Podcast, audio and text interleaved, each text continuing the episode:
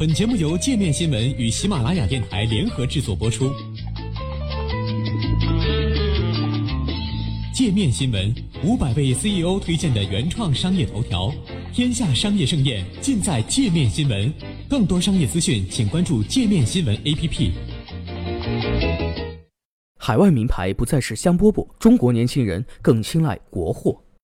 我们很惊喜地看到了一代更加自信的消费者的崛起。瑞士信贷研究院的二零一八年新兴市场消费者调查报告发布时，该银行中国消费者调查主任查理陈在新闻发布会上说：“查理认为，中国年轻一代的消费者觉得中国制造一点也不差。”瑞信自二零一一年起每年初发布该报告。该金融服务机构称，在中国年轻消费者中，对于国家的自豪感高涨。也正因此，中国新一代消费者中出现了更倾向于购买国产品牌的趋势。不过，陈表示，可能并不是所有的消费者产品都有这一趋势。比如，在婴儿奶粉和汽车领域，国际品牌仍然领先本土品牌。这次调查面对面采访了八个新兴经济体国家的一点四万名消费者。包括巴西、中国、印度、印尼、墨西哥、俄罗斯、南非和土耳其。这项调查发现，国外品牌就是好的那种印象已经过时。在接受调查的八至二十九岁的中国消费者中，大约百分之九十的人表示，在今后的六到十二个月，他们会倾向于购买国产家电。在十八至六十五岁的消费群体中，表示宁愿多花一点钱，也要买国产运动服饰品牌的百分比，从二零一零年的百分之十五上升到去年的百分之十九。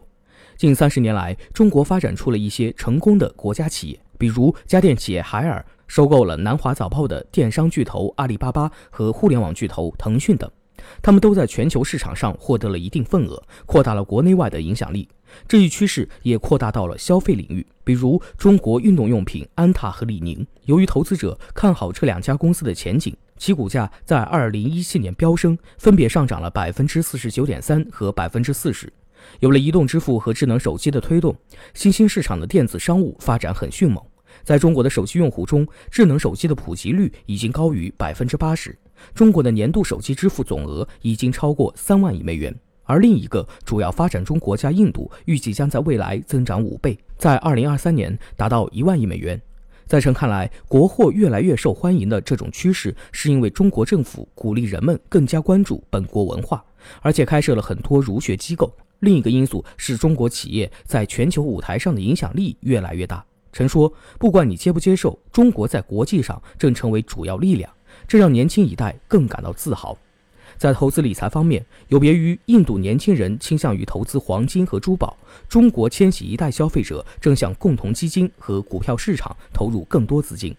在消费者支出的增长幅度上，此次接受调查的亚洲新兴国家中国、印度和印度尼西亚继续保持前三名，印度保持第一名，中国取代印度尼西亚排在第二名。与新兴经济体不同的是，发达经济体收入前景低迷和人口结构失衡，这让全球消费趋势开始导向新兴市场。进入二十一世纪以来，发达经济体消费占全球 GDP 比重在持续下降，而在接受调查的这八个新兴经济体，其消费占全球 GDP 比例已经从百分之十一上升到了百分之二十三。在新兴市场中，更年轻和更富有的消费者起着更关键的作用，这是它与发达经济体的不同之处。尤其是在中国，他们越来越倾向于在休闲旅游上花钱，以提高生活品质。据路透社报道，贝恩咨询公司的数据显示，在千禧一代的支撑下，2017年中国奢侈品销售总额达到了1420亿元，比上一年高出约百分之二十。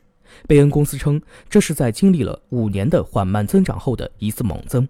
中国的年轻女性消费者去年在奢侈品方面的消费大幅增长，他们是 LV、Cookie 和爱马仕等顶级奢侈品牌的重要消费者。相比之下，福布斯的一篇文章称，奢侈品牌正面临着失去美国的千禧一代的风险。咨询公司德勤在二零一七年的一项调查显示，在过去十二个月，超过四分之一的美国年轻人表示没有购买五百美元或以上的奢侈品。